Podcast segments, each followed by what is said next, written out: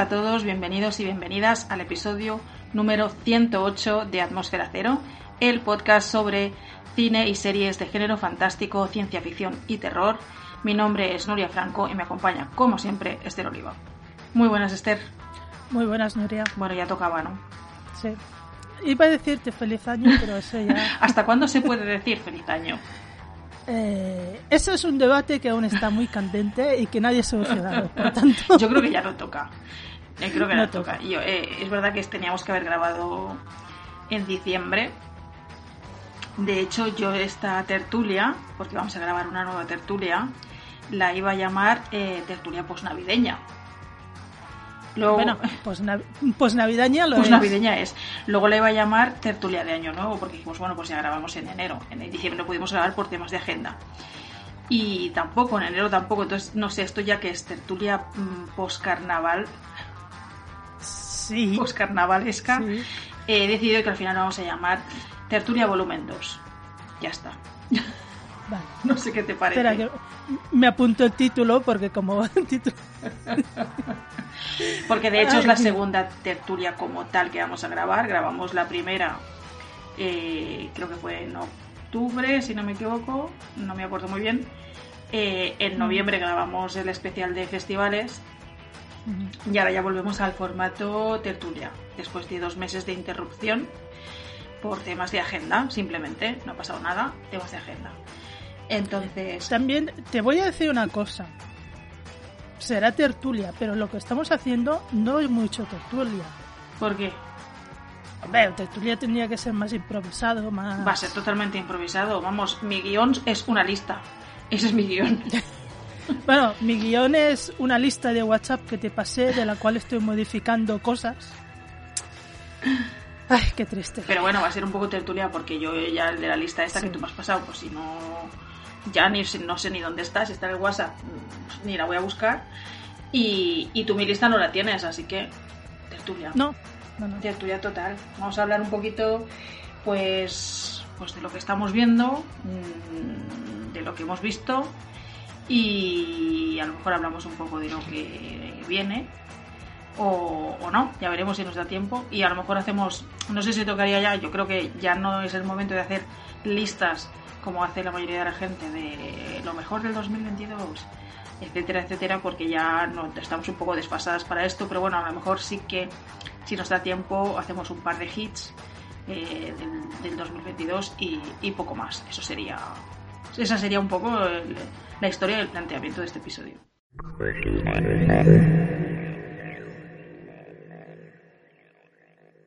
Así que no sé por dónde quieres empezar. Cuéntame qué es lo pues... que estás viendo o qué es lo que más te interesa que... hablar. De lo que más me interesa hablar. Vale, porque como sé que, bueno, de hecho me lo has dicho antes, que tú también la estás viendo, pues podríamos empezar por la serie del momento que es The Last of Us. Pues para empezar estoy de acuerdo contigo que es la serie del momento. es la serie del momento, por cierto, una serie eh, a la cual le tenía muchísimo miedo. Porque The Last of Us eh, es una saga de videojuegos, mm, son dos. Mm -hmm. Para mí son los mejores videojuegos que tiene PlayStation. De lo... A ver, mm, me, me encantan muchos de, de PlayStation, muchos, pero como videojuego que tiene una historia y que te hace partícipe de esa historia y que lo pasas mal pero a la vez lo pasas tan bien jugándolos, para mí son el top. Son el top. Esta era una pregunta que yo quería hacerte, sí. Me imaginaba que sí, pero la pregunta que yo quería hacerte es que si habías jugado a las tofas, ya entiendo que sí. Sí, sí. Y más de una vez, y más de dos. Sí, sí, sí, porque eh, yo soy así y a mí me gusta ser muy completista y sacarme los platinos y, y claro, eso te supone, pues, como mínimo jugártelo dos veces. Y si te engancha mucho en la historia, pues te lo juegas una tercera vez. Y es un videojuego que yo le tenía mucho miedo a esta adaptación primero. Porque las adaptaciones a videojuegos, a, a series o películas, eh, a ver, suelen ser un desastre. Hombre, son, son complicadas. Siempre que adaptas eh, de un medio a otro, sí. Eh, claro, la narrativa cambia, la narrativa es diferente. Y entonces no, no eh, bueno, tienes que, entiendo que en una serie, claro, el videojuego yo lo conozco básicamente de oídas y lo conozco de haber visto a Javi jugar alguna partida, pero no, no, no, más o menos un poco la historia y tal, pero no, poco más. entiendo que no puedes basar toda la serie en, en, en, lo que transcurre en el juego, sino que tienes que meter más trasfondo, entiendo. Eh, aportar nuevos personajes, más tramas. Imagino, ¿eh? Imagino. Aunque creo que, por lo que he leído, que está bastante bien adaptada. A ver, em, mm, vayamos por partes. Eh, ¿Que es difícil adaptar un videojuego a imagen real? o sea, sea serie, sea, película, es muy difícil siempre. Sí, pero entiendo que también depende un poco de, la narrativa, ¿eh? de, la narratabilidad del juego, de, si, de si el juego es, es, eh, tiene una premisa sencilla o tiene una premisa un poco más compleja. Entiendo que no todos los videojuegos son iguales tampoco. O de, o de lo apegado que estés a un videojuego, no. A ver, no, sí, tiene mucho que ver, porque, a ver, em, eh, te voy a poner un ejemplo claro. La película de Uncharted que, que protagonizaba Tom Holland, que, la estrenó en este verano, es Uncharted, es la adaptación en película de una saga de cuatro videojuegos. ¿Vale? Y si tú vas a ver Uncharted sin haber jugado, sin eh, conocer los videojuegos, y vas a ver Uncharted, te encuentras con una película de aventuras pues, bien, guapa, está muy bien, es entretenida. Mira, encima pasa en Barcelona, buena parte de la trama pasa en Barcelona y te hace gracia que, van allí a Barrio Gótico y explota una iglesia y dices, eh, porque es una película que si no me preocuparía, ¿no? Pero para alguien como yo, que ha jugado los videojuegos y, y sabe lo que hay y conoce los personajes, a mí esa película, pues la verdad, a mí me repateaba. Se le quedó corta. Mm.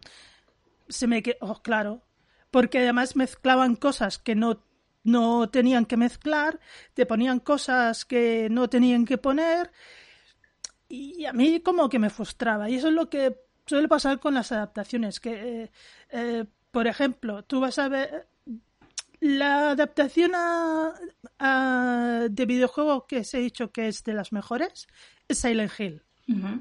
Silent Hill es una película que está muy bien. Pero claro tú juegas el tú, juegas el Silent Hill el primero y ves la película y reconociendo que la película está muy bien te das cuenta de que casi que no tiene nada que ver. Es un peligro sí. Que salen películas decentes también. Eh, que salen horrores como las de Resident Evil también. Que las últimas adaptaciones de Resident Evil dejen como buenas las películas de Resident Evil de la Mila Djokovic mm. es muy fuerte, mm. pero es así.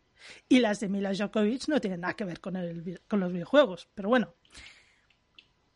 Y entonces llegamos a The Last of Us. Y ese era mi miedo, porque con toda esta, esta, esta retalía de adaptaciones dices, a ver, ¿qué van a hacer?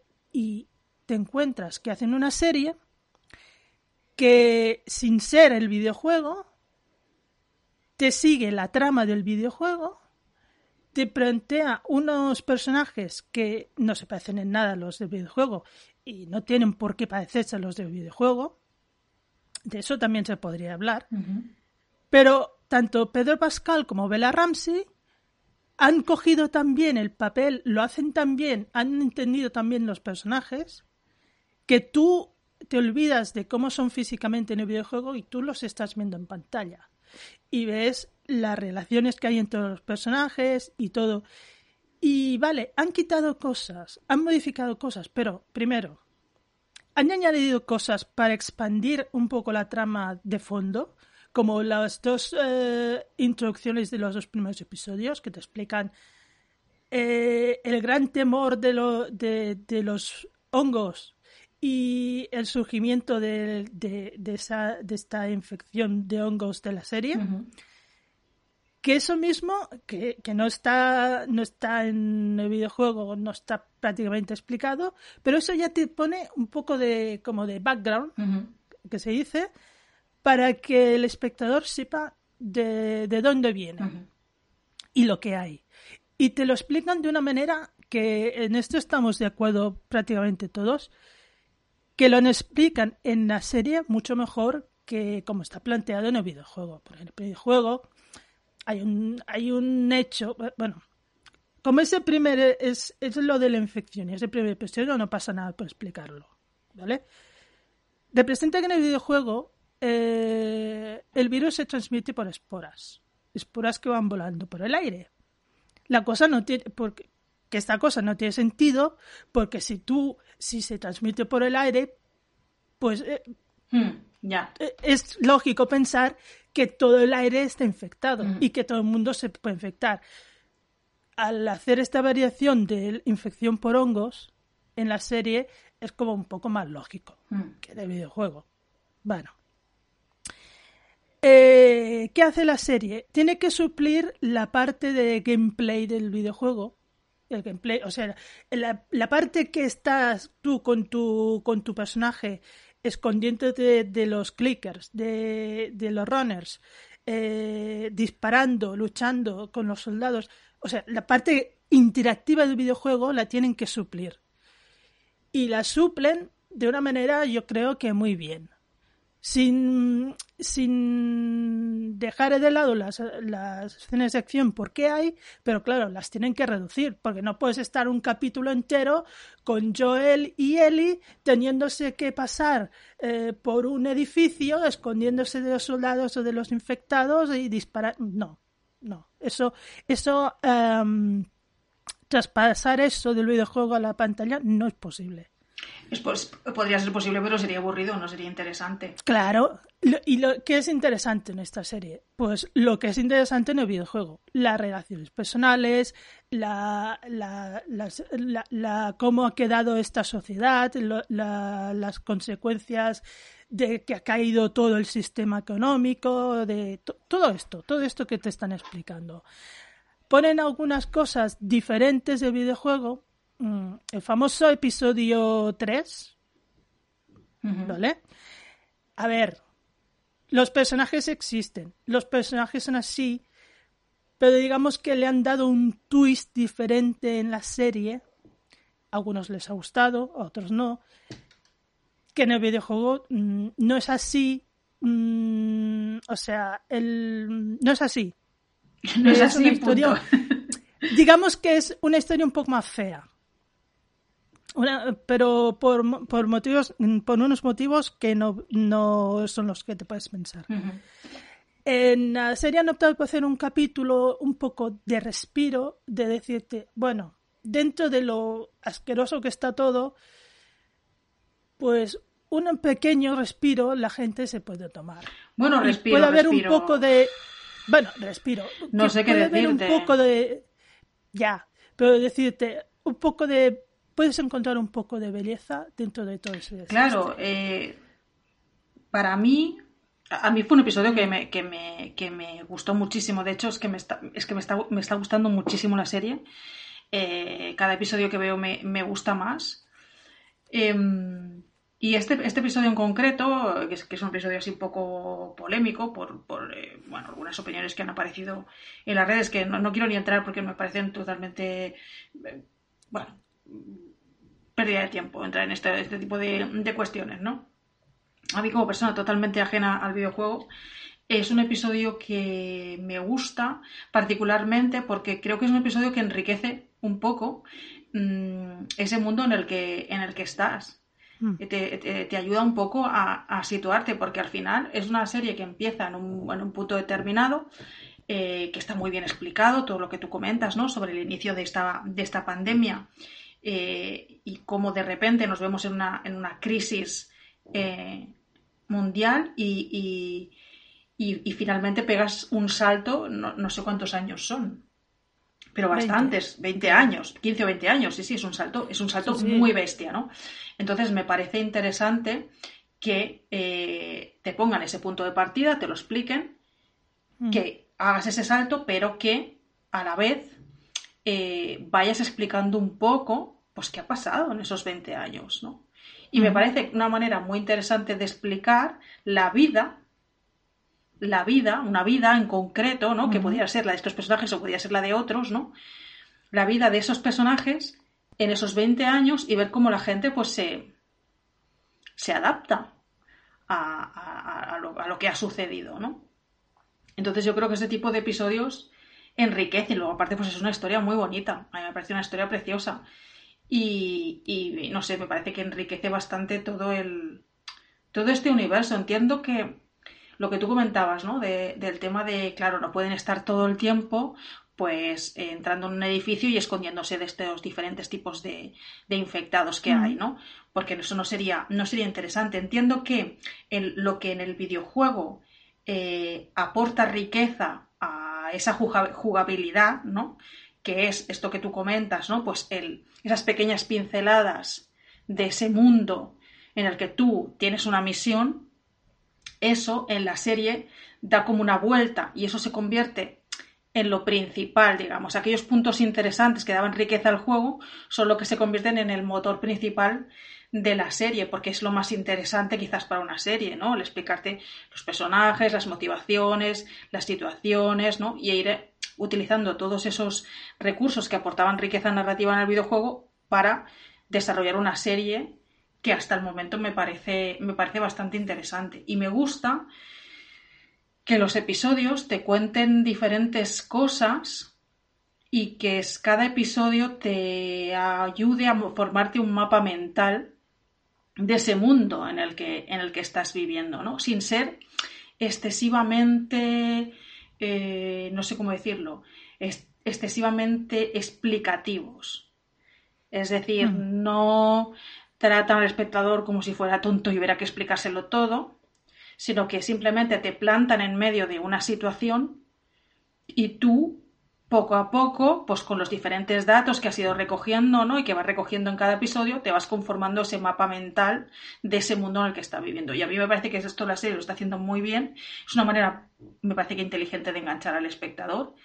Y, la verdad es que es una serie que estoy disfrutando eh, mucho, mucho por la historia, por los personajes, que me parecen también muy interesantes, por las situaciones, por esas pinceladas de ese mundo, ¿no? Que te están enseñando, ¿no?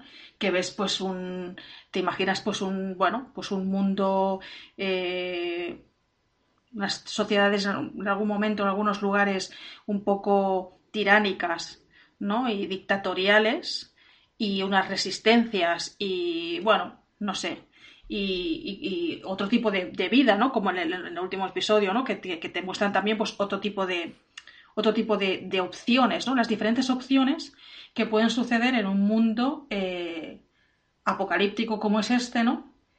Y, que bueno, pues que te van ayudando pues a conformarte ese, ese mapa y esa historia. Eh, a mí menos una serie que me está me está gustando muchísimo, muchísimo. La estoy disfrutando, la estoy disfrutando mucho.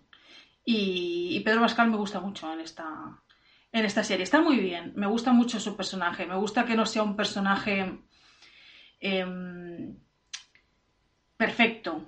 Me, gusta que sea un personaje que tenga tantos, eh, tantos matices, ¿no? Un personaje que tiene un trauma, que se enfrenta a ese trauma. Un personaje que, que lleva muchos años que está cansado, es un personaje que ya está empezando a tener achaques, ¿no?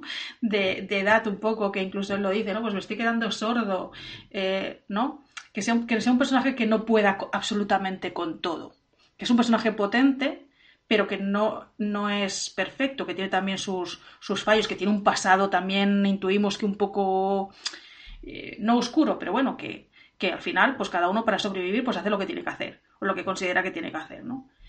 No sé, me parece un personaje bastante, bastante fascinante. Y, la niña, pues, no me parece excesivamente pesada como en otras series, ¿no? Creo que también está, está bastante bien. Está bastante bien que, que sea que, que al final, aunque vive en el mundo en el que vive, conserve un poquito de inocencia todavía, ¿no? un poquito, un poquito de inocencia, aunque es una chica que es bastante madura para su edad, hay momentos en que todavía, que, todavía se vea cuando hace el tonto y hace el ganso, y dices, vale, es que es una, es una niña. No, no sé cuántos años tiene la serie, 12 años o así, o 13, 14, no sé cuántos tiene. En la, en la serie, en este momento, eh, que es el 14 años. 14 años, bueno, parece que tenga menos, parece que tenga 12, ¿no? Pero... Sí, pero la actriz tiene 18. Madre mía. Sí, sí, es que es un, un, un casi el clásico ejemplo de actor o actriz que parecen más, jóvenes de lo que en realidad Sí, sí, la verdad es que sí, pues lo hace, lo hace, pues mira, lo hace muy bien, lo hace muy bien. Porque, bueno, me gusta ese, eso, que, muestre todavía esas, esas pinceladas de, un carácter pues infantil, ¿no? Porque, pues que no deja de ser una cría, ¿no? Todavía. Y eso me, me, gusta mucho. No sé. No, eh, yo creo que una de las cosas que hace muy bien de las tofas es que así como en el juego, como prácticamente, eh, y, tomando como ejemplo el episodio 3, eh, como la parte de Bill en el videojuego es acción, y tú solo te enteras de la historia de Bill y Frank a través de las notas que te vas encontrando. Bueno, como en todo videojuego, que las historias eh, secundarias o todo lo, todo lo que atañe el mundo, tú te enteras leyendo notas. Claro, tú en la serie no puedes hacer que vayan el Pedro Joel y Eli se encuentren una nota y, se paren un momento, se pare la pantalla como en pausa, te enseñen la, nota y, la leas, ¿no? No, no funciona así, ¿eh? no, no puede funcionar así en la, en la tele. Por eso hacen esas historias y por eso hicieron la, eh, decidieron hacer la historia de Frank y, Bill eh, hacerla como un episodio. Mm, porque no podían hacer un episodio de acción en que te explicaron de fondo la historia. O sí que podían haberlo hecho, ¿vale? Pero yo creo que la, la decisión es muy acertada. También tengo que decirte que a mí me descolocó un poco el episodio, no porque no me ha gustado, porque me encantó, sino porque, claro, yo estoy acostumbrada a un tipo de historia. Y aquí como que lo cambian un poquillo y lo endulzan un poquillo. Y digo, bueno, vale, sí, te lo compro, pero... Mm, bueno, dejémoslo ahí, ¿no? Y, por cierto, ¿cómo me reí en el último episodio? Que hay un momento en que Joel no sé qué hace, mira, mira una mesa y se encuentra una nota y la coge Digo, maldito seas que yo debo haber encontrado a estas alturas del juego como 20.000 notas y tú la primera la encuentras en el episodio 6. Ahí voy riéndome yo sola. Pero está muy bien. Y también me gusta mucho el contraste que hace el episodio 3 y su tono con el episodio 5. Hmm. ¿Vale? Y su final sobre todo. Hmm. Y esto más o menos yo creo que lo tenían lo tenían un poco claro, enseñarte las dos caras de la de cómo unos lo llevan y otros no lo llevan, hmm. ¿vale? Hmm. En general es una serie muy buena, con una producción buenísima, unos actores que lo hacen de lujo y que como, eh, como adaptación, a pesar de... No a pesar, eh, teniendo en cuenta todos los añadidos que hacen, yo creo que eh, han acertado prácticamente en todo, de momento. Y que, bueno, mm, solo pequeño detallito. Los que se quejaron del episodio 3 por ese tema, ¿vale? Que no es nuevo porque es del juego y Bill y Frank en el juego son así, o sea, tienen esa relación. Tengo la impresión de que son gente que ven la serie pero que no han jugado. Porque esto se sabe cuando juegas. Hmm. Es que no. van a llevar... Es que no. Es que no vale la pena. no, no. Ya lo sé, pero es que. No vale la pena porque no. Es que va a haber más. Va a haber más jaleo. Bueno, pues que lo haya. Y será por parte de gente que no he jugado el videojuego. Bueno, yo tengo que decir que yo no he jugado el videojuego y, la estoy disfrutando mucho. Pero que no tiene por. O sea, eh, quitando este de esto, es que a estas alturas de la vida, por favor, Ya, bueno, es que es absurdo. En ¿Eh? fin, no, no. Pero bueno, no. dejémoslo. Son polémicas que no, que no aportan nada. Ta- tam- también decían unos que, claro, es que son comunistas. Porque hacen el, hacen un- hay un momento que hay un personaje Sí. que dice, no, no, si somos comunistas. A ver, señores, eh, estamos en medio de un apocalipsis zombie en que no hay economía, no hay dinero. Se hacen Bueno, trueques, al final es lo que te comento, es, es la, es, es la manera de enseñar es que la gente- los diferentes tipos de sociedad que se pueden eh, organizar. Cuando, cuando la ley desaparece, la ley y el orden desaparece, las instituciones Claro. desaparecen, el gobierno desaparece, pues se pueden formar diferentes tipos de sociedades. Una es una sociedad tiránica y autocrática y otra es una eh, sociedad pues eh, más eh, comunitaria y que, en la que todo el mundo aporta algo. Pues me parecen muy válidas, no, no me parecen muy válidas las dos. No Hay- sé eso lo que de decir. todo. Me parece muy, me parece muy válido explicarlo así. Vale. Pues hay, hay de todo. Y, y habrá ¿no? otras fracciones y de- lo harán de otra manera. Y, claro, Sí, claro. es lo bueno. Te van enseñando cada, ca- cada persona cómo afronta esta nueva situación. Al final- Cómo se crean los grupos. Unos tiran por aquí, otros tiran por allá. Y bueno, y tú lo ves. No tienes por qué estar de acuerdo con todos, con ninguno, como quieras. Pero bueno, que al final eh, es lo que la serie te quiere contar. Si no te gusta, pues cambia de serie, yo qué sé, ¿sabes? Es, es que no me cuentes tu vida, no te gusta, cambia de serie. Al final, Por eh, son cosas que, que- que otras series que, que no mencionaremos porque no quiero hacer comparativas, pues también te las muestran. Y ya está. Claro. Por cierto, decir que la serie eh, la, la está creada por Craig Mazin, que es el de Chernobyl, y por Neil Brookham, que es el creador de los videojuegos. Ujú. Quiere decir que no puede estar en mejores manos. Mm. A mí, mira, Chernobyl es una serie que la dejé a medias. Porque sabía lo que venía en el episodio de los perros y no quería y no fui capaz de verla. y ahí me quedé. Pero bueno, es una serie que me estaba gustando mucho. ¿eh? Bueno, en fin. Pues nada, estamos de acuerdo. La serie del momento, eh, Last of Us, con muchas ganas de seguir viéndola eh, semana a semana, episodio a episodio, y, y a ver hasta dónde nos lleva. Y haremos un, un debate final cuando la, cuando la finalicemos, ¿no? Mm, hombre, por supuesto. Muy bien. Pues no sé qué más quieres contarme, qué más cosas estás viendo. Eh, ¿qué? Bueno, es eh, ver, ver ahora mismo lo que estoy viendo. Bueno, he empezado a ver Picard la tercera temporada, pero como solo he visto un episodio y, y, y es el principio, eh, me voy a guardar hasta haberla visto toda. Pero, a ver, esta tercera temporada es la nueva generación. O sea, a mí ya me han ganado con eso. Sí. Ya me ganaron cuando lo anunciaron. Es que yo. Ya lo he comentado, es que ver a Picard tan mayor. eh, no puedo. A ver, eh, afrontémoslo. No, Nori, han pasado muchos años. muchos, muchos, Pero- demasiados. Es pero- que sufro por el pobre hombre. Bueno, bueno, A ver, si el pobre hombre trabaja y de esto. Sí, sufres por él, pero bueno. Hablando de eso un poco. ¿Qué opinas de Indiana Jones? La quinta entrega. Y el, y el. Y el taca-taca.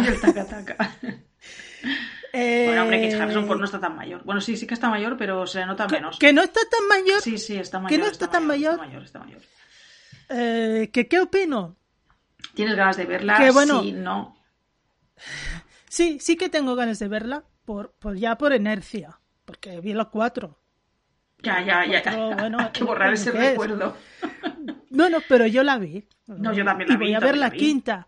¿Por qué? Porque, a, a ver, evidentemente el peso, el peso de acción no lo va a llevar él. Hombre, Lo va a llevar la chica que nunca me acuerdo, Phoebe... La de Fleabag, que nunca me acuerdo cómo se llama la pobre. Es que tiene un nombre compuesto muy... Pero bueno, la creadora de Fleabag. Eh, seguramente lo va a llevar el peso ella, pero bueno, será como ver Indiana Jones y la última cruzada, que estaba Indiana Jones y su padre, que era Sin Connery, que era mayor. A ver, que lo, que lo acaben ya, por favor, porque yo sufro, pero bueno, A ver, es que. es, un es, es que es un recuerdo de infancia. Yo- sí, Bueno, es que, es, de es que yo la voy a ver porque es, porque es que es Indiana Jones, es Indiana Jones. Claro, ¿Cómo no voy a es ver? Indiana Jones. ¿Cómo no voy a ver Indiana Jones y, y Harrison Ford? Em, tengo ganas, tengo ganas de verla, por un lado, porque me apetece mucho recuperar el personaje de Indy. Eh, por otro lado, sufro por Harrison Ford porque ya está muy mayor y, y me da miedo quedarme así como con un recuerdo así un poco como agridulce, pero sí, sí. Eh, tengo ganas. Eh, es, es- es una pena que. Es que creo que es un personaje que no. Bueno, ya veremos, igual me sorprendo ¿eh? en esta película. Pero creo que, le, que, que va a costar que tenga un relevo. Porque es que Indy es Indy y ya está. Y, No. y espero que sea una buena manera, una manera bonita de despedirnos del personaje. Que cierre la saga y si después no hay más Indiana Jones, pues no hay. Y si no hay relevo generacional, pues tampoco pasa nada. Eh, mira, primero, eh, para que me perdone, la actriz es eh, Phoebe Waller-Bridge, que además de Fleabag también es la creadora de Killing Eve. Eh, eso puede empezar. Y después, hombre, te voy a decir algo. Mm, Indiana Jones eh, tenía que haber tenido... El relevo se le suponía en la cuarta película y ya vimos que no funcionó. Porque el relevo tenía que ser Sia LeBouf. No funcionó, fue un fracaso. Y no funcionó. No. O sea que yo creo que lo van a hacer, lo van a rematar aquí. Mm, que es que tampoco exactamente no se sabe mucho qué, qué papel hará esta chica. Bueno, esta chica, esta mujer, esta gran creadora. Pero bueno, eh, relevo no creo que tenga. Y yo creo que aquí van a acabar ya con la historia. Pero evidentemente la voy a ver. Evidentemente. Y bueno, mientras el cuerpo aguante, pues Harrison Ford irá haciendo. Ahora está haciendo una serie en, creo que es en Amazon Prime, que se llama Sí. Shrinking, Shrinking, es, es en Apple TV. Shrinking. Eh, en Apple TV. sí, pero no es el protagonista. No, ya, ya, ya sé que no, No es el protagonista. protagonista. Y yo la empecé a ver y. Ay, ay, no sé, no sé si me acaba de convencer. Porque No sé. quiere ser comedia, pero. mm, Hay algún momento que sí, pero no le acabo de pillar yo el tono. No lo sé. Solo he visto un sí. episodio, ¿eh? Solo he visto un episodio. Tenemos que esperar a... Pero bueno, es, es lo que te digo, que eh, si, se, si se limitan a personajes secundarios y, y que puedan llevar bien, pues vale. A ver, eh, Patrick Stewart Hace de Picard, pero Picard no lleva el peso No, de la bueno, claro, serie. es que sería difícil. Y evidentemente la- las partes de más acción no las no las no, No, las lleva él. lógicamente, lógicamente. lógicamente pero claro su presencia su sola presencia ya es un Claro, un eh, es que gran plus. lo malo de esto, lo bueno de estos personajes y lo malo a la vez es el- el- lo carismáticos que son. Porque Picard era un personaje, a mí me enganchó eh, la nueva generación por Picard, un personaje súper carismático, muy carismático. Y consiguió que yo me enganchara a Star Trek cuando yo, a mí me costó mucho engancharme a Star Trek. Y me enganché con él. Y, y ocurre lo mismo con, con, con Indiana Jones. Son personajes tan carismáticos que es muy difícil pensar en un, en una, en un relevo o en un sustituto, eh, que no, no es posible. No es posible, intenta otra cosa, eso no, ¿sabes? Dedícate a otra cosa porque eso no. Pero bueno, en fin, venga, pasemos a otra cosa. Cuéntame, ¿qué más estás viendo? sí, porque si no ¿Qué nos más? enrollamos mucho. Eh, así que esté en marcha, creo que no estoy viendo nada más. Porque, claro, estoy esperando el miércoles, estamos a 26 de febrero, el miércoles se estrenan la tercera temporada de Mandalorian. Pedro Pascal está que lo peta, ¿no? Últimamente está en todas las series que molan. Y bueno, estoy esperando a Soka, evidentemente, que en algún momento de este año se estrenará. Y no creo que esté viendo nada más así de género. Quería ver... mm, No sé qué quería ver. Quería ver una serie que me, me llama mucho la atención que se llama Evil. Pero aún no me he puesto con ella. Y nada más, porque ya todo lo que he visto son series que ya... Y mm, miércoles, al final, ¿la acabaste? ¿No la acabaste? Sí, sí, miércoles la, la vi, la vi y la acabé. He de decir que, a ver, ¿qué te diré? Miércoles la vi y la vi bien, o sea, no, no se me hizo pesada, pero a mí el personaje no me gusta. No, no, no. Sí, vale. Pero es que a mí el personaje no me gusta. No por... mm, em, a ver, ¿qué, qué te diría? Es un personaje antipático. Sé que tiene que ser así. No sé si en, en la serie lo han exagerado de la película, no lo sé. Pero bueno, es una, es una serie que entra bien, ¿vale? Y tiene su intriga y su no sé qué. Hombre, el hecho de que la haya visto entera y sin mucho problema es un hecho. Pero a mí como que el personaje, no sé si es como lo interpreta Gina Ortega o no sé, no sé, habría que decir. O es el mismo personaje en sí que, que me repele un poco, pero no me ha molestado la serie. Sí, no sé. Pero, pero es una serie que, a ver, tampoco es la gran maravilla. Es una serie. Así como había el listón CW para las series, Mm. también hay un listón Netflix para series juveniles. Claro, es que yo creo que ese es el tema. que Es Sabrina. una, serie, es una serie juvenil, ¿no? Y, Sí. y ahora ya no me... Bueno, a ver, yo qué sé. eh, tampoco quiero ser tajante en esto, porque sí que hay otras series de corte juvenil que a lo mejor me pueden llamar la atención, pero esta no mucho, no sé. A ver, yo no vería, yo no vería Vampire Academy, esta gran estreno. No, no, yo no la vería. Evidentemente no voy a ver Élite. No es mi target. No. No soy el target de Élite. Vi Sabrina en su momento, me gustó la primera temporada, la segunda ya no la vi. Podríamos concluir que los dramas de instituto no son lo nuestro, ¿no? No, a ver, puedes ver la primera temporada y si tiene un mínimo de interés, te la puedes ver entera. Pero la verdad es que a mí se me hace un poco cuesta arriba. Mm. Quitando algunas cosas, pues, hombre, me hizo gracia que salía mm, Gwendolyn Christie, ¿vale? Que es la, la que salía en Juego de Tronos haciendo de, de Brienne. Eh, hombre, hace gracia que salga, hace gracia que salga Cristina Ricci también. Sí, una especie de, de guiño ahí, ¿no? Bueno. Exacto. Y después, claro, hace gracia. Vamos a ver qué hace Catherine Zeta Jones como Morticia. Pero es que como salen cinco minutos en un capítulo y un minuto en otro, tampoco Ya, te puedes tampoco. hacer una idea. No. O sea, Bueno, es que, no son, estéticamente. es que no son los protagonistas, Vale. no son los protagonistas de la historia, ya, Ya, está. ya. Pero un poco para poder un poco comparar, yo que sé. No, ni eso. O sea, estéticamente dan el pego. Tanto, ella como Gómez. Pero es que no, no hay, no, no hay, no hay dónde coger. A ver, ahí en esa serie quien tiene más carisma es Cosa y es una mano. Que conste, que conste que la vi por recomendación de mi sobrina y me dijo, el personaje que tiene más carisma Es la es mano. Cosa. Y yo dije, bueno, Es el más expresivo, ¿no? De toda la serie, quizás. y, y realmente es lo que tiene más carisma en esa serie es, es Cosa y es una mano. Bueno, A ver, pasable, sí, bien. bueno. Quizá me gustó más en su momento Locan Key y no es una gran serie.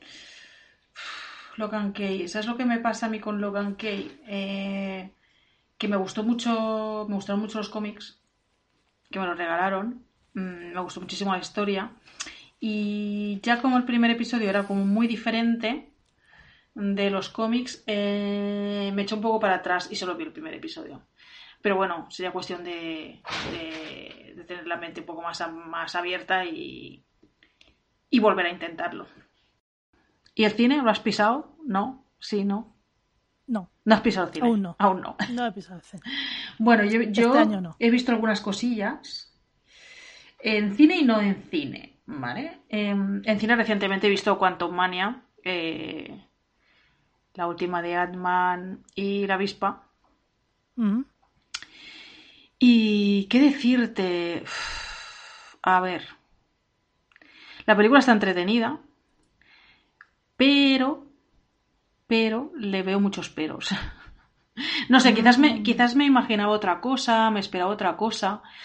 Mm, está chulo ese mundo que te enseñan, eh, ese mundo cuántico, subatómico, como lo quieras llamar, eh, me parece interesante que, te, que, te, enseñen este mundo. También me parece un poco, bueno, claro, eh, perdonadme porque soy totalmente mm, ajena a los cómics o profana, por lo menos la historia de, de Ant-Man y la avispa no, no, he leído demasiado y no conozco mucho, mucho trasfondo y tal, pero me parece un poco como que... Mm, como que hay aquí como, hay una especie de, como de, gap ahí, de que ¿no? en, el momento en que rescatan al personaje de, de, de Michelle Pfeiffer, la, la avispa original, eh, de ese mundo eh, subatómico y de repente resulta que esa mujer allí en ese mundo subatómico había tenido una vida muy intensa. ¿no? Es que, es que el tiempo transcurre diferente. Sí, bueno, pero no, pero no ya no, solo de que, de que, sino de, bueno, de que hay todo, hay todo un universo allí dentro eh, con un montón de cosas que, que, ni siquiera nos habían dado una pista de que eso pudiera existir, ¿no? En, en, en, las películas anteriores. Entonces, como de repente, me suena un poco a como que me lo saca un poco de la manga. Que a lo mejor no, ¿eh? Que a lo mejor esto se explica en los cómics y es totalmente así, no lo sé. Bueno, a mí es la sensación que eh, me dio, ¿eh? que era un poco como, y ahora de repente te cuento esto, ¿sabes? Pero, si recuerdas en Game, cuando hacen toda esa historia de vamos a ir al pasado a través del mundo cuántico, lo explican un poquito, que lo que en el presente puede ser, durar tanto tiempo, eh, a través del mundo cuántico. Sí, sí, sí. Si no me refiero a, no me refiero al funcionamiento del tiempo, no me refiero, sino bueno, que no te habían dado ninguna pista de que allí podían, bueno, de que ese personaje podía haber vivido todas esas cosas que... te explican que te que ha vivido allí, ¿no? De repente. Vale, vale. Que, que, que se buscan una excusa para bueno, sacar. Yo creo que al final es una y creo que al final de la película queda muy claro eh, es como una excusa para un poco eh, volver al tema de la, del multiverso, que creo que es el tema por el que están apostando ahora, ¿no? Porque ya lo hemos visto en Spider-Man, ya lo hemos visto en Doctor Strange y lo vamos a ver eh, próximamente en, en, Loki. Entonces, bueno, ya lo hemos visto en Loki, pero próximamente pues lo veremos un, poquito más, ¿no? Entonces, aquí también se, se toca ese tema hay un personaje además, el villano, que, bueno, que va a tener cierto recorrido, cierta importancia. Entonces yo creo que al final es un poco quizás una excusa para ir ligándolo todo para esa apuesta que ellos han hecho por el multiverso, que creo que es el que es donde van a me da la sensación que es hacia donde van a ir a explorar, ¿no? Porque eso yo creo que les permite, y esto es mi opinión particular, ¿eh? eh dejar de un lado eh, los personajes clásicos y las tramas clásicas, esa época, digamos, clásica de, de Marvel, que está un poco ya cerrada, ¿no? Casi, y, irse ya por otros, por otros mundos, otros temas, otras líneas temporales que les permitirán, pues, eh, experimentar más y jugar más y acertar o, equivocarse eh, más o menos, un poco dependiendo de, qué historias nos presenten, ¿no? Pero creo que la sensación que me da es que, quieren ir hacia ahí y, y me parece que toda esta película casi casi es como una como una excusa para eso, porque es verdad que, te, que la historia que te, que, te, que te explican es interesante, pero me da la sensación de que te quieren contar tantas cosas y van tan a tiro hecho que no te da tiempo a que, a que todo eso se asiente, ¿no? Es un poco ahora esto, ahora lo otro, ahora más allá, ahora vamos a esto. No sé, me, da la sensación de que por un lado hay mucha cosa y por otro lado eh, toda la historia va demasiado rápido. No sé si me estoy explicando, es por no entrar en spoilers. ¿Cuánto, cuánto dura la película? Pues creo que duraba dos horas y algo. Pues sí, dura tanto. Bueno, no sé. No, recuerdo ahora mismo. ¿eh? no, recuerdo ahora mismo. Creo recordar que duraba más de dos horas. Em, sí, duraba más de dos horas. Sí, sí, creo que sí. Eh, es la sensación que tengo. Eh, te quieren enseñar muchas cosas, pero al mismo tiempo van muy a tiro hecho. ¿Sabes? Como muy rápido toda la historia. Y no te da tiempo a asimilar, a que se asiente Mm, ni la trama, ni los personajes, no sé, en fin. Eh, no me emocionó demasiado. Sinceramente, no sé, quizás me esperaba otra cosa. ¿Qué tal el villano? Pues mira, eh, es que. A ver cómo digo pues, yo esto. Porque es, lo, que más lo que más destacan, ¿eh? El villano eh, es que me parece que está un pelín sobreactuado. el personaje el actor, me parece que está un pelín, un pelín sobreactuado, entonces no me convenció mucho esta interpretación. Y es un personaje que te, no sé, eh, por el tráiler quizás eh, es culpa mía o eh, que yo me hice unas, me hice unas expectativas, ¿no? Con el tráiler, pero yo me esperaba un, es un villano, es un villano terrible, pero me esperaba que fuese más terrible, que fuese más terrorífico, que me diera mucho más miedo, que me diera mucha más angustia, que lo pasara peor en la película, ¿no? Con este, con este villano. Y al final, pues sí, pero no, no sé. Mm, eh, supongo que al final, supongo que al final eh, le darán un poco más de, más de, recorrido eh, posteriormente. En, el, en, el, siguiente recorrido que va a tener, que no lo voy a decir porque tiene que ver con cosas que pasan al final de la película que no quiero explicar, ¿no? Pero. Quizá una película de Ant-Man no es la más adecuada para hacer una historia oscura. Quizá le pega más a un Doctor Extraño. sí, sí, bueno. Sí, no lo sé. No sé, yo Ant-Man nunca lo he visto unas películas demasiado oscuras, más bien de entretenimiento. Sí, tienen otro tono, suelen tener otro, otro tono. Y quizás por eso no, no, me, no me haya acabado de encajar, ¿no? Porque, porque sí que tiene ese tono de Ant-Man, ¿no? Un poco de, de comedia, con, con muchas, muchas situaciones pero luego la parte esta que te quieren presentar de un villano súper oscuro y tan terrorífico y que se supone que es una amenaza tan grande, no solamente para el universo eh, atómico o el universo nuestro, sino para todos, los, para el multiverso en general, pues no sé, no, no, no me dio la sensación de presentarme un villano con peso, digamos, ¿no? Hmm no sé, quizás tenga eh, el siguiente recorrido que tenga, pues lo desarrollen más y tal. Pero la verdad es que me quedé un poco, un poco fría con esta película, podríamos decir. Un poco fría. Sí, sería la palabra. Ni fu ni fa.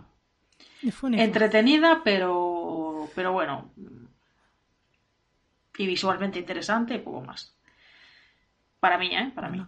Pues nada, explícame más. Eh, más cositas que he visto. He visto los Fabelman, que quizás no, ah. no toca, no, es que sea una película de género porque no lo es, eh, pero bueno, como es una historia eh, más o menos autobiográfica de un director de peso de género como es Steven Spielberg, pues creo que merecía la pena em, traerla. Pues mira, esta película creo que es bastante larga, no recuerdo ahora lo que duraba, pero era bastante larga y se me hizo cortísima se me hizo corta. Eh, es muy interesante. Eh, no, explica ni mucho menos eh, toda la historia de, la vida de Spielberg. Vamos, o sea, es que esto necesitaríamos series con, una serie con 10 temporadas, imagino. no, pero sí que explica un poco em, esa, ese primer contacto mm, con el cine, la fascinación por el cine y un poco la historia que claro, no sé hasta qué punto es, es, es, hay hechos reales o no, más ficcionados o no, ¿eh? no, no, lo desconozco. Pero bueno, la relación que él tenía con sus, con sus padres y, y la relación que la relación con los hermanos quizás está menos tocada, cosa que me, se me queda corta. Y, y bueno, un poco pues es interesante ver cómo pues bueno, cómo se las apañaban para hacer para hacer cortos de manera sin dinero, con, de manera así como muy peregrina y bueno, está bien, está, está muy bien, a mí me, gustó mucho. Si te gusta el cine, y si eres amante del cine como medio, ¿no? Y, te gusta Steven Spielberg, creo que es una película muy interesante. Está muy bien. Está muy bien la, la, manera como que te cuenta, ¿no? Que, eh, que, el contacto, el primer contacto que tuvo él con el cine, cómo eso le marcó, ¿no? De alguna manera. Y cómo eso mm, también marcó las relaciones que él tenía con su padre, con su madre y con sus hermanos y con el mundo en general, hasta que empezó a hacerse... Justo la historia, la historia acaba pues justo cuando se supone que va a empezar a abrirse un poco camino en este mundo, ¿no? Pues no sé, ese, ese, ese, pequeño recorrido más por la juventud, infancia-juventud, está bastante interesante. A mí me gustó mucho. Así que la recomiendo, es muy entretenida. Muy entretenida. Ya digo que es larga y se me hizo cortísima. Y más cositas que he visto. Em, he visto Llaman a la puerta, de la última de Shyamalan. Sí. Que es otra, que, otra película que también me ha dejado un poco. No sé qué me pasa últimamente. Pero me ha dejado también un poco. un poco fría. Eh, creo que es una buena historia para un corto. Creo que como largometraje eh, se me queda coja un poco. No acabé de conectar con los personajes. Con ninguno. Mira que el planteamiento es, interesante, ¿eh? planteamiento de que aparecen unos personajes eh, muy raros en un sitio, ¿no? Que en una cabaña con una familia, mm, dos padres y una niña, y, de repente les dicen que tienen que hacer algo, tienen que hacer un sacrificio, porque si no el mundo se va a la mierda. Y entonces pues tienes que entrar en esa, en esa, en ese juego de eh, estos tíos están chalaos, forman parte de alguna secta rara y están loquísimos, o eh, realmente va a pasar eso, ¿no? Y luego la, historia va por derroteros que tú, que tú no te imaginas, ¿eh? Pero, pero mm, también me dio la sensación de que iba muy, muy a tiro hecho, no sé qué me pasa últimamente con las películas, que tengo la sensación de que no, de que, de que no se toman suficiente tiempo para desarrollar los temas. Y entonces no me dejó también un poco, un poco indiferente. Ya digo, buena idea para un corto, para un largo se me queda un poco coja. Y así otras cositas que he visto. Eh, ya, bueno, en cine he visto también Babylon, una historia que habla un poco de la época dorada de Hollywood y de toca también un poco de paso el paso del cine mudo al cine sonoro y tal. Es una película que es muy rara, muy salida de madre en algunos momentos y que no me gustó nada. la verdad. No, no me gustó nada. No me gustó nada, no entendí muy bien lo que me querían contar. Eh, no, no me gustó nada. Brad Pitt está... Eh, Brad Pitt últimamente a mí me parece una caricatura de sí mismo. Creo que siempre hace el mismo personaje, ya un poco tirando a la caricatura. Y, y Margot Robbie eh, está un poco también que empezando a encasillarse ya en papeles de, chalada. Un poco, entonces no. Entonces no, como que no, eh, no sé, no, no, no, me acabo de. Aunque hay cosas que te cuenta que son interesantes, hay, situaciones muy ficcionadas y luego mezcla un poco ficción con personajes reales o, una versión de esos personajes reales de la historia de, de, Hollywood y del cine, ¿no? Pero no sé, no, no, no es una película que no se me hizo además larguísima en algunos momentos, no, no me convenció nada.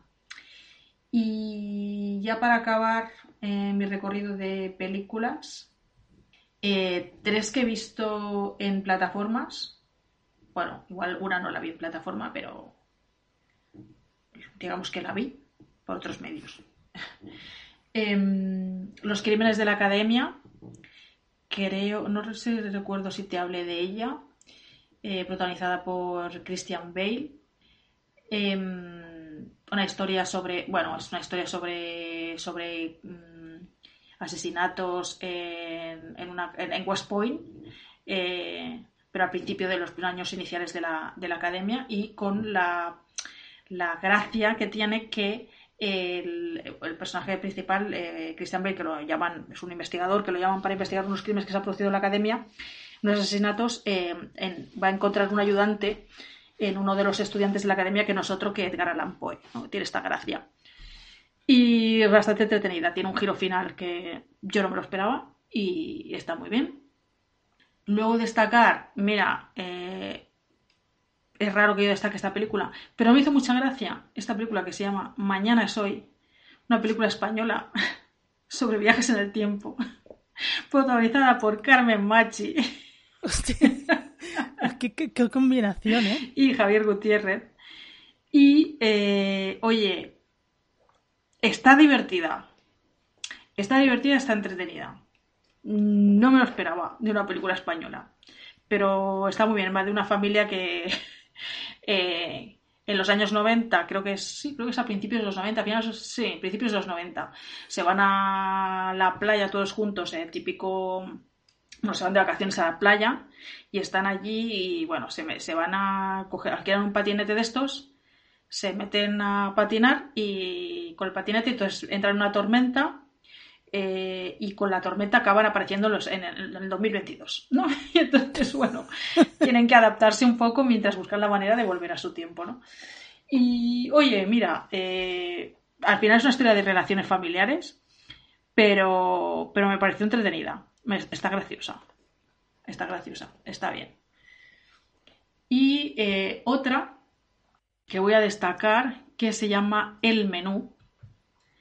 eh, Vale. con, eh, creo que era, eh, si no me equivoco, eh, Ralph Fiennes, Sí. que siempre hace unos papeles así como muy inquietantes, y Y Anna Taylor-Joy. Janet Taylor-Joy, que también, también es un poco inquietante También hace ella. papeles También inquietantes. hace sí. papeles inquietantes. Y está, ostras, esta peli está muy bien. Esta peli te la recomiendo. No te voy a contar mucho de ella.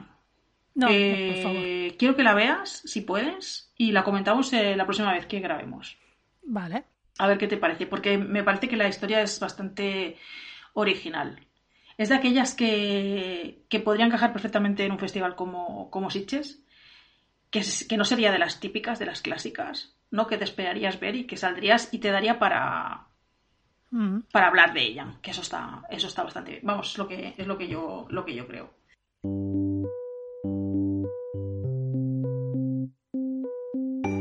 ¿Quieres contactar con nosotras? Pues apunta que tienes varias formas de hacerlo.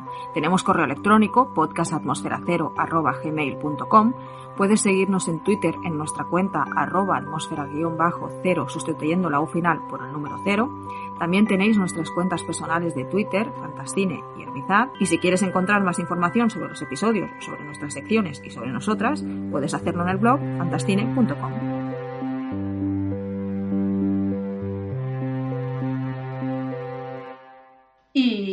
Y, poca cosa más por mi, por mi parte. No sé si tú quieres comentar alguna cosa más o quieres que, que- o quieres destacar alguna cosa que esperes con ganas. O ya me has comentado, ¿no? Que esperas eh, Mandaloriano Y Ahsoka. y Ahsoka. Bueno, déjame destacar dos o tres cositas que he visto. Primero voy a destacar una serie que se llama The Perifera, La. Periferia, que la han, la han traducido en Amazon Prime. De momento tiene una temporada, pero la han renovado por una segunda y yo que me alegro. Es una serie que está creada por Jonathan Nolan y Lisa Joy, que son los creadores de Westworld, por ejemplo. Eh, y tiene un rollito mm, muy, muy de su gusto. Eh, la protagoniza Chloe Grace Moretz y te explica una historia. Es una historia un poco. A ver, el primer, el primer episodio es un poco engañoso, porque el primer episodio quizás es el más flojito. Pero te explica la historia de una familia en que los dos hijos, eh, el personaje de Chloe, de Chloe Grace Moretz y su hermano, pues se conectan a internet para jugar, en plan realidad virtual, ¿no? Y un buen día ah, contactan con ellos de un sitio y les proponen, eh, les van a enseñar una nueva, una nueva tecnología que permite hacer cosas imposibles, ¿vale? No explicaré mucho más. Pero digamos que hay una trama de por medio con una empresa muy grande, con muchos intereses económicos. Eh, hay una especie de. mm, No se dice, no se explica mucho, pero ha habido una especie de. No es una epidemia, es otra cosa, pero que ha devastado gran parte de la Tierra porque hay una especie de... La, la- trama pasa en dos tiempos diferentes, en el presente de estos dos hermanos y en el futuro. Y poco a poco durante la serie y a través de esta realidad virtual y que es algo más, además, de- poco a poco se van eh, descubriendo cosas y te vas dando cuenta cada vez más que Lisa Joy y Jonathan Nolan en su cabeza tienen una, mucha tendencia a la inteligencia artificial y los Sí, robots, sí. ¿vale? En sus historias. Y molan. Por eso molan ellos, ¿no? Y es una historia que poco a poco se va complicando, vas conociendo cosas. Cuando llega el último episodio que ya te explica un poco más y acaba como acaba, tú te quedas ahí mirando la pantalla diciendo, no, aquí no ha acabado la historia, aquí empieza la historia, ¿verdad? Efectivamente, aquí empieza. Pero es una serie que me ha sorprendido porque empecé mirándome el primer episodio pensando, bueno, no, no me interesa mucho lo que me estás explicando, ¿eh? pero poco a poco y a medida que avanza la, la temporada y van añadiendo cositas y te van explicando un poco más del entresijo de las corporaciones y todo eso, te vas interesando, vas entrando mucho más en la historia y ella, sobre todo, el personaje de ella que se llama Flynn, va tomando mucho más cuerpo, va tomando mucha más presencia. Es un personaje que mola mucho. Y la verdad es que es una historia muy interesante y que te plantea cosas interesantes. Pues, todo lo que tiene que ver con la inteligencia artificial, los robots y la ética y todo eso siempre es muy interesante, ¿no? Y a mí esta serie me lo da, ya que me han, ya que me han cancelado Westworld, ahora tengo esta. y, eh, tipo de historias que a mí me enganchan mucho. La verdad es que me llamó mucho la atención cuando la vi anunciada y la tengo pendiente, sí. Mm. La tengo apuntada y la tengo pendiente porque también son temas que, me interesan. Que por cierto, hablando un poco de todo esto, he leído que se va a estrenar Black Mirror 6. Así que sí, sí. Entonces, pues nada, estaremos atentos. Yo, a mí, las historias de Black Mirror me gustan mucho.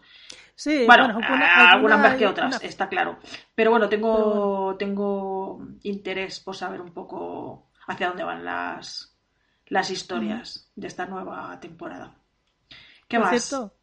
Por cierto, destacar mm, en esta serie que aparece Tinaya Miller, que es esta actriz negra que siempre va rapada, que salía en La maldición de Bly Manor y que salía en Doctor Who, mm. que, que aquí hace un papel un poco como de villana, pero la tía tiene un carisma, haga lo que haga, que es impresionante. ¿Qué más? Ah, bueno, te quería destacar mm, dos animes. Vale que además eh, uno es muy cortito, que se llama eh, el Complejo Residencial C.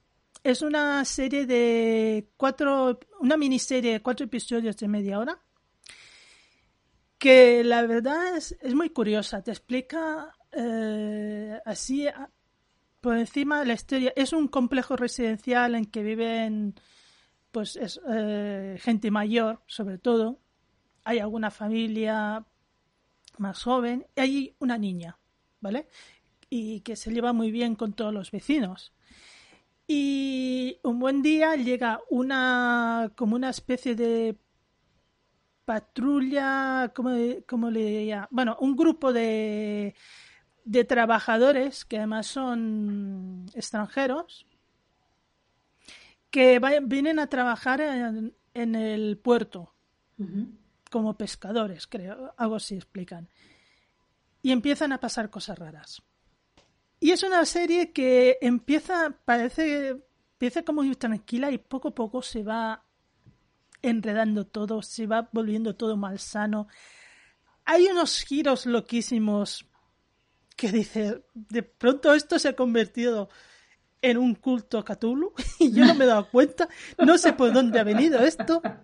A ver, no, no te lo dice explícitamente, pero hay mucha alusión a, a cosas que te recuerdan a Cthulhu, a los hombres pez. Eh, eso es otro, otro tipo de mitología, pero recuerda mucho. Es loquísima, es muy corta, pero está muy bien y yo me lo pasé bomba. Y la otra que quiero destacar, que la vi en Netflix, es la de Junji Ito. Historias de un macabro. ¿Qué tal? A ver, a mí Junji Ito, lo poco que he leído de él me gusta. Sobre todo, a ver, Uzumaki es lo más enfermizo y fascinante que he leído yo, ¿no? Aquí adapta eh, varias historias. Mm, son 12 episodios, pero como son historias cortitas, hay algunos episodios que adapta dos. Son historias eh, cortas que todas tienen su giro macabro, mm, gore, mm, inquieto. extraño. Algunas eh, son muy inquietantes, otras te dejan un poco más indiferente, algunas tienen ese componente mm, cómico que a mí no me acaba de hacer gracia, pero bueno, ahí están. En general es una serie, yo creo que es muy irregular, pero bien. Bien, o sea, no es lo mejor que haya visto en anime, pero está bastante bien, pero demasiado irregular para mi gusto. Hay capítulos que me encantaban y hay capítulos que realmente me gustan. Bueno, lo que suele pasar con las con las antologías, ¿no? Un poco. Pero, claro, como es una antología, son 12 episodios, pero también de media hora, y hay algunos que te adaptan dos historias, mm. pues... Es como el, no sé si lo, has llegado a ver, el gabinete de las curiosidades. Solo vi el eh, primer episodio. Solo viste el primer episodio. Eh, bueno, pues también tiene historias que están mejor, historias que están peor. Esto es como, como todas las antologías, no pueden ser todas historias top. También hay historias que te llegan más porque el tema te interesa más y hay otras que te parecen más aburridas porque el tema te, te interesa menos o te llega menos. Bueno, pues. Eh, si me permites. Sí, eh, adelante. Voy a llorar por una serie y medio recomendar otra. Y con esto acabo. Muy brevemente. Voy a llorar porque los de Netflix, en su política de voy a cancelar lo que me salga del. Bueno, voy a cancelar. Voy a cancelarlo. Sí. Eh, estrenaron la nueva serie de los creadores de Dark, que es 1899. Ah, sí, que ya se ha cancelado. Mira que la empecé a ver y. Ostras, que sería más rara. Es una serie. Sí, es una serie muy rara. Que además eh, te explica una historia como si te la empezara a explicar por en medio, porque. Claro, te plantean unas situaciones como que la has cogido la historia un poco por en medio, pero bueno, Evidentemente, si tenían un plan para tres años, no te, no te lo iban a... No iba, a ver, son los de Dark. No te van a ir del punto A al B y al C. No, pero creo que tienen nueva serie, ¿no? Ahora los de Dark sí, tienen nueva serie. Y a mí es no una toda historia... la esperanza está perdida.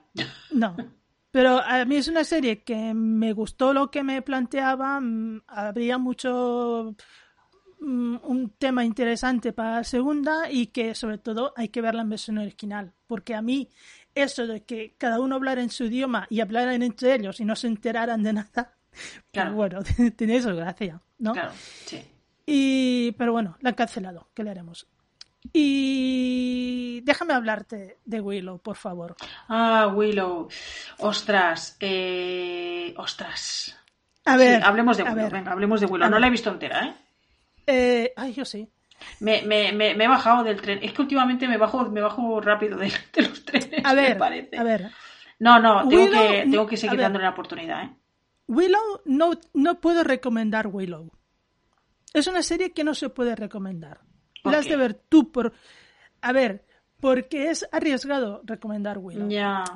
A ver, todos, recordamos la, la, película, ¿vale? Hombre, yo la he visto 800 mil 800 millones de veces. Y la volvería a ver. Yo la he visto mucho menos que tú. Yo siempre he sido más de la princesa prometida, pero bueno. También la he visto 8 mil millones de veces. y, Son compatibles. Sí. A mí Willow me gustó mucho. Fui a verla al cine con toda la ilusión, me encantó, la he, vuelto a ver y todo. Y bueno, Willow es lo que es. Es una película de aventuras, de fantasía, de humor, de tonterías y te lo pasas bomba. Aquí ah, cogen la historia 20 años después. Claro, los protagonistas no son los de la película, son sus hijos. Y aquí la cosa cambia un poco. A ver, es una serie de aventuras, de fantasía, con humor, con humor poco chorra, con, con los mejores actores del mundo no salen, evidentemente. Pero bueno, sale Warwick Davis. Hmm. Eso que ganamos, ¿no? También tiene una edad, pero bueno, sale. Y a ver, es una serie, bueno, es lo que pasa con Wednesday, con, Wednesday, con miércoles. Es una serie juvenil. Claro. Pero te ofrece aventuras, te ofrece fantasía, te ofrece humor, te lo pasas bien. A ver, yo me lo he pasado bien. A ver, no es la, no es la serie de mi vida, pero yo no me lo he pasado mal. Yo me lo he pasado bien viendo Willow. Pero es una serie que ha creado mucha polémica porque la gente no le gustaba, porque la encontraban mala. O el vestuario era, no sé, a ver, tampoco, no, no, sé, o porque no les gustaba la trama de la protagonista, o porque es que donde esté la película, claro. Y todo eso yo lo entiendo, yo lo compro, pero claro, esto va a personas. Yo soy así de tonta y me gustan las tonterías. Y a mí Willow me ha gustado. Tampoco voy a decir que sea la mejor serie de Disney, porque no lo es ni de No, no, no, no sé. Eh, es, otra, es, otra, de esas series que empecé a ver y que me cuesta seguir. Porque no me enganchan desde, desde el inicio, no sé. Claro. No, también tiene eso, que si... A ver, yo no la empecé a ver, eh, vi el primer episodio y me esperé hasta la siguiente semana. No, no. Yo cuando había dos o tres episodios o cuatro, la empecé a ver, los vi seguidos. Seguidos. Ya, quizás, quizás es, el truco, no sé. Quizás quizá es el truco, porque viendo solo el primero, igual te hubiera dicho, pues no sé, mm, igual me espero.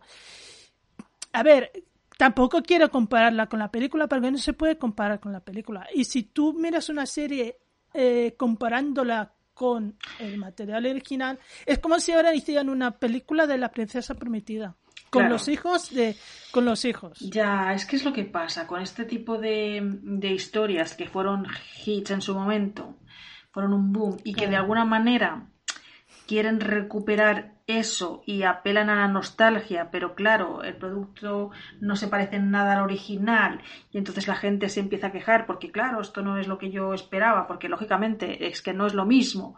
En fin, es un poco es un poco complicado. A ver, eh, Willow eh, ha, querido, jugar a dos cartas. La carta de la serie juvenil de fantasía, que es la carta que jugará la película de Dungeons and Dragons. Mm, de esto te quería hablar. De esto te quería hablar, de Dungeons and Dragons. Vale. ¿Tienes pues ganas de verla o no? Sí. Yo también. Sí, ¿por qué no? Sí, Voy a confesarlo, sí. Porque, ganas de verla es lo mismo, o sea, apelan la carta del público juvenil que va a ver una película de aventuras, pero también han querido jugar la carta de la nostalgia y en la serie no hay suficiente nostalgia para apelar a la gente que vimos la película. Ya, ya, ya. Es que es un poco. es un, poco, como que la, que la nostalgia es el gancho, pero al final, lógicamente, te, quieren contar otra historia. Entonces, bueno, si tú vas esperando eh, ver lo mismo, o más de lo mismo, pues te llevas una gran desilusión. Si, si vas esperando ver lo mismo, pues ve, ponte Willow otra vez. ¿Sabes lo que te digo? Ponte a ver, Willow, Willow, era la historia de, de Willow, claro, la redundancia, y, y Matt y Mardigan, y Sorsha, y Batmoda, y, y, esto es, y esto es la historia de Elora, ¿no? Un poco de Elora. Y esta es la historia de Elora. Y Willow, porque Willow aparece durante toda la serie, pero claro, no busques a Sorsha porque la pobre mujer está ahí haciendo de reina, que suficiente trabajo tiene, y no busques a Matt Mardigan porque el pobre Val Kilmer está como está ahí, no podía aparecer en la serie. Bueno, pero bueno, son mm. bueno son son productos que, que bueno que quieren quieren aprovechar un, un tirón eh, que tuvieron hace yo qué sé 20 o 30 años Claro. O más. Y, es complicado. Es complicado. Porque por un lado quieres, quieres enganchar a esa gente que se enganchó en su momento, pero lógicamente ni es lo mismo, ni tú tampoco estás en el mismo punto vital. Y luego, pues quieren, y, luego al, mismo tiempo quieren, lógicamente, enganchar a un nuevo público, una nueva generación, ¿no? Entonces están ahí como navegando en dos aguas que son muy complicadas y que no todos lo consiguen, la mayoría no lo consiguen. Entonces, bueno, no sé. Quizás habría que empezar a explorar eh, cosas nuevas. Pues nada, eh, si te parece podemos ir acabando. Solo que quería comentarte algunas cosillas porque he apuntado cosas que están sin fecha, pero en algún momento se estrenarán y me gustaría que, las siguiéramos en algún momento. Bueno, Dungeons and Dragons se va a estrenar dentro de poco. Eh, yo Dungeons and Dragons quiero verla por dos razones. Una, Chris Pine. Es un actor que me gusta. Es un actor que me gusta. Me gusta mucho en casi todo lo que hace. Entonces, Chris Pine. Punto número uno. Y punto número dos, eh, tengo ganas de ver a ver si por fin hacen una buena historia de Dungeons Dragons y podemos olvidarnos de los fiascos anteriores. Vale. Y importante, para, a menos para, para mí, por lo que yo quiero ver, que se ve que será una película de fantasía, pero que será fantasía para divertirte, no una fantasía oscura para... Mm, sí, sí, tiene pinta de ser tiene pinta de ser un entretenimiento, que es lo que todos... De más mazmorras, pero además entretenimiento puro y duro. Bueno, a ver qué tal. Esta tengo ganas de, verla. Em, como ya hemos comentado antes, Indiana Jones, pues también. Mm. Eh, Guardianes de la Galaxia Volumen 3. No sé si tienes ganas de verla o no. No, veo que no. Eh, bueno, yo creo que va a ser como un cierre de, de estos personajes. Cierre, despedida, algo así. Y bueno, supongo que sí, que la iré a ver. Después, ¿qué más cosas he visto? Yo, a ver, yo sí, sí tiene que afectar a, toda la el desarrollo de la fase 5, evidentemente la veré, pero no iré al cine, la veré en Disney. Sí, mm, yo no lo tengo claro. Igual sí que igual sí que la veo en el cine, ¿no? En cambio, tengo claro. Por ejemplo, The Marvels, que se estrena en noviembre, esa sí que la voy a ver al cine. Es así. Me interesa más. Bueno. Em, más cositas. Antes has hablado de, de Mike Flanagan y Bly Manor. Tiene ya prevista nueva serie, una adaptación de La caída de la casa Usher para Netflix. Eh, bueno, me interesa. Ahí lo dejo. Me interesa, me interesa. Aunque es cierto que tengo que acabar de ver Bly Manor. De hecho, empezaré a verla desde el principio porque si no... Sí, empecé otra vez. Porque... Empiezo otra vez porque hace ya mucho tiempo que, la dejé. Está muy bien, ¿eh?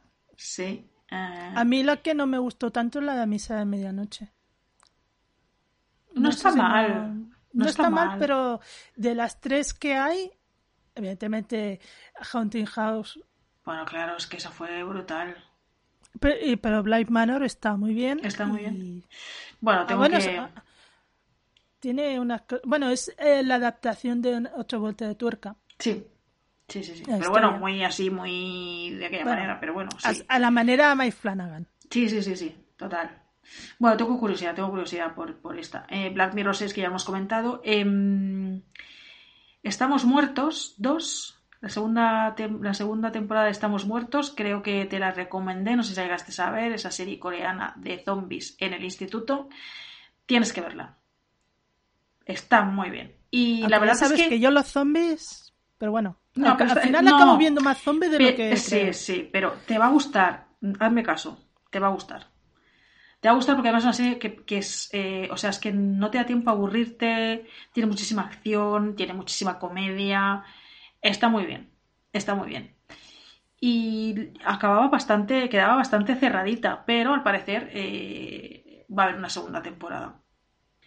Aparte de eso, eh, a ver alguna cosa más que quiera destacar de lo que tengo aquí apuntado. Bueno, van a hacer un reboot de True Blood. Si ya no me interesaba True Blood, el reboot ni te cuento. Una serie únicamente sobre Jon Snow, Cosa que quiere decir que en algún momento me tengo que poner con Juego de Tronos, porque si no. A ver, de todos los personajes que podían hacer un spin-off, Jon Snow. Es el que menos te interesa. es la peor elección. A mí que me hagan un spin-off. Para ti, pero hay mucha gente que le gusta mucho el personaje. Pero, joder, tienes a Tyrion, tienes a Arya, tienes a Sansa. Pues no, Jon Snow. Jon Snow. Jon Snow. ¿Y qué más? Ah, eh, no sé si llegaste a ver eh, Parásitos, eh, la película coreana de Bong Joon-ho. Ah, no. ¿No llegaste a verla? No. Pues también te la recomiendo, que la veas, está muy bien. La van a convertir en una serie. No, no, no, no lo veo muy claro. Bueno, participa Bong Joon-ho en la producción de la serie y él dice que tenía, que tenía muchas ideas así un poco estrambóticas y locas para la serie, para la película, que no, no, al final no las puso en la peli y que las va a aprovechar para la serie. No sé lo que puede salir de todo esto, pero bueno, eh, ya veremos, a ver. Y bueno, así poca cosa más. Tengo que comentarte que he empezado a ver eh, Agencia Logbook. Ajá. ¿Qué tal? Que también es una serie de corte juvenil. Sí. sí, sí. Es una serie de corte juvenil, pero eh, mira, no está mal. Creo que me he visto los dos primeros episodios y me está gustando. Los efectos especiales dejan mucho que desear, ya te aviso. Bueno, Bastante cutres. Pero la historia no está mal, la historia no está mal. Eh, me parece interesante de momento. Ya te diré si la acabo de ver o no. bueno. Y con esta cosa, pues, eh, pues poco, poco más, ¿no? Yo lo dejaré Mm. aquí, a no ser que quieras destacar alguna cosa de lo que viste en 2022 o ya no tiene sentido. Hombre, a ver, no, no, yo solo voy a dejar dos títulos aquí que pa- para mí han marcado el 2022. Uno en película, todo a la vez en todas partes. Una película que me fascinó realmente. Está muy bien. Está. Como Y mínimo es totalmente diferente a Sí, cualquier sí. otra cosa que estés acostumbrado a ver. A ver, yo un miedo que tengo es que como le están dando tantos premios en todas partes, cuando leen los Oscars ya no le darán ningún premio, en total. No, no, es, es un... Bueno, ya Además veremos. que en los Oscars tendrá otra competencia que Sí, supongo sí. que le echa. Hombre, eh, empezando por Spielberg, ¿no? Mm. Pero es una película que es fascinante y que se puede hacer lecturas de todo tipo y, y me encantó. Y, hombre, para mí la, la serie del 2022 fue Andor. O sea, cuando hablamos de ella aquí, no sé si llevaba ni cuatro episodios. Después de ver los 12, es una serie tan bien escrita, que te explica todo tan bien, que te explica tantas cosas. Los personajes es una pasada, pero es que es una serie dentro de una serie, porque hay la serie de Carcelaria, la serie de, de Atracos, la serie de o sea, son todo historias que se unen en una serie y que además te explica eh, lo que no te explican las películas, te explica la- la- la- lo que vive la gente normal durante esa época y te explica una cosa que me encanta, la burocracia del imperio. Es que es fascinante la burocracia del imperio. Es tan tan mala como la nuestra, pero en plan Bueno, la burocracia Y- siempre es burocracia. Y bueno, a mí yo creo que es de lo mejorcito que ha hecho lo que ha hecho Star Wars últimamente. Para mí, Aparte de Mandalorian. para mí la serie o las series del año pasado serían Sandman y La Casa del Dragón, que ya las comenté, que me gustaron mucho. Em, en mi lista de películas también está Toda la vez en todas partes. Eh, pero mira, tengo muchas eh, películas españolas en mi lista de películas del 2022. Eh, La abuela, de Paco Plaza. Asbestas, que no sé si la he llegado a comentar aquí, no sé si la llegué a comentar. Sí, creo que sí. En los festivales. sí. Sí. No, pero yo Asbestas no la llegué a ver en ningún festival. No. No, no, en los Pero- festivales no. La, la vi mm, antes de que acabara el año, creo que fue. O no sé si la he visto ya, incluso en 2023. No lo tengo ni claro, Ah, fíjate. pues entonces Pero para mí es una película, a ver, eh, sería ese, ese tipo de películas que rozan un poco de aquella manera tangencial el género, porque al final no deja de ser un thriller rural. Es una historia basada en una historia real, inspirada en una historia real, inspirada en una historia real. Que por cierto, hay un documental, creo que en Netflix, sobre esta historia que yo ya había visto, porque como fan del True Crime, este documental lo había visto. Y cuando estaba viendo la película decía, ostras, esta historia me suena muchísimo. Fui a verla sin saber que estaba inspirada en esta, en esta misma historia. Em, está tan bien contada, pasas tantísima tensión, tanta angustia durante toda la película, tanto miedo, que creo que merece la pena eh, destacarla aquí en este, en este podcast, porque aunque no sea exactamente una película de género, la manera en la que está narrada eh, utiliza recursos del género eh, de una manera creo que yo muy inteligente, aparte que las interpretaciones pues son, son brutales. Así que una película que recomiendo mucho. O sea, realmente es de aquellas en las que estás eh, agobiado y angustiado durante toda la película, eh, agarrándote ahí a, los brazos de la butaca, porque realmente hay momentos en los que lo pasas mal. Lo pasas mal por lo, por, lo que está sucediendo, por los protagonistas y por la historia. Está muy bien. Y destacaría también eh, Jaula, una película que me sorprendió bastante, protagonizada por Elena Anaya, que también es un thriller eh, de, ese, tipo de historias que, que, bueno, que cuentan historias que pueden ser historias de sucesos ah, que podemos ver todos los días en las noticias, pero bueno, que, que utilizan esos recursos del thriller para contarlas y está bastante, bastante entretenida. Cerdita, mm. una película que se ha llevado muchísimos premios y que, y que también me ha gustado mucho.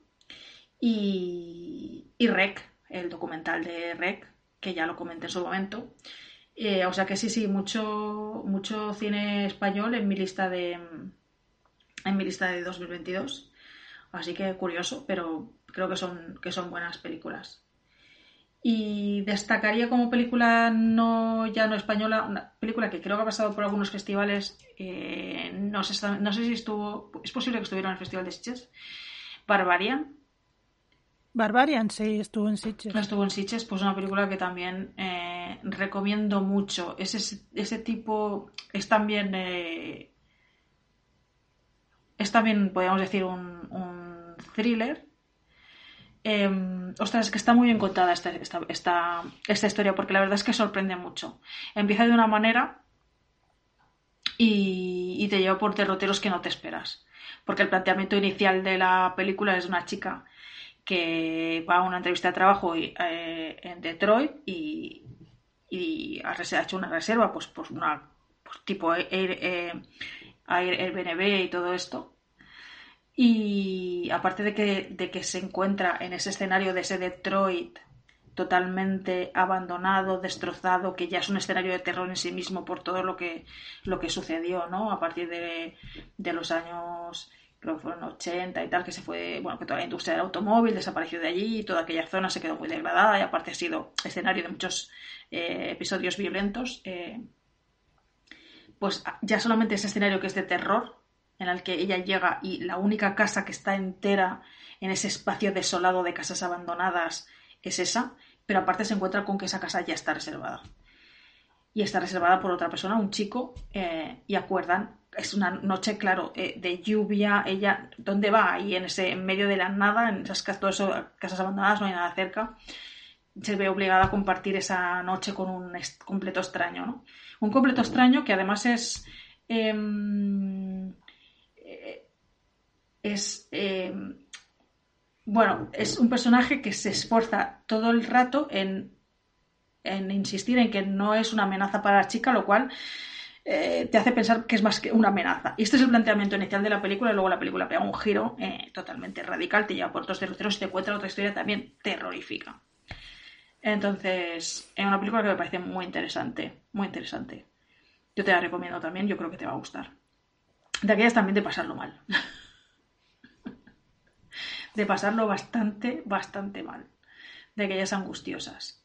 También, bueno, cogiendo una una premisa muy, muy real también. Muy de este tipo de suceso macabro, que, que por desgracia pues es muy real, ¿no? De aquellos que suelen aparecer a veces en las noticias. Y está muy bien. Y esto sería un poco lo que yo destacaría de, del año pasado. No me quiero enrollar más, porque no sé, creo que no hemos cumplido nuestra promesa de grabar. Sí, así, la hemos cumplido. Exactamente, una hora y media llevamos. Así que. Fíjate. Fíjate. Hemos cumplido la promesa de grabar una hora y media. No nos queremos enrollar más. Dejemos mm. tertulia para la siguiente. Así que. Nada. Muchísimas gracias a todos por, por acompañarnos en este ratito, por seguir ahí por nosotras. Y un placer volver a reencontrarte, Esther, después de dos meses que no, que nos veíamos y no hablábamos. Y a ver si el mes que viene no, no faltamos a la cita, a ver si es posible. A ver, yo Intentaré, intentaré ver alguna película porque es muy triste lo mío. Solo veo series. Bueno, es lo que tienes más a mano, pero vamos. Yo, yo. Mm, bueno, es lo que me gusta más. Recomendaciones te, he hecho unas cuantas, así que tú verás lo que haces con ellas. Muy bien, muy bien. Lo he dicho, muchísimas gracias a todos y nos escuchamos pronto. Adiós. Adiós.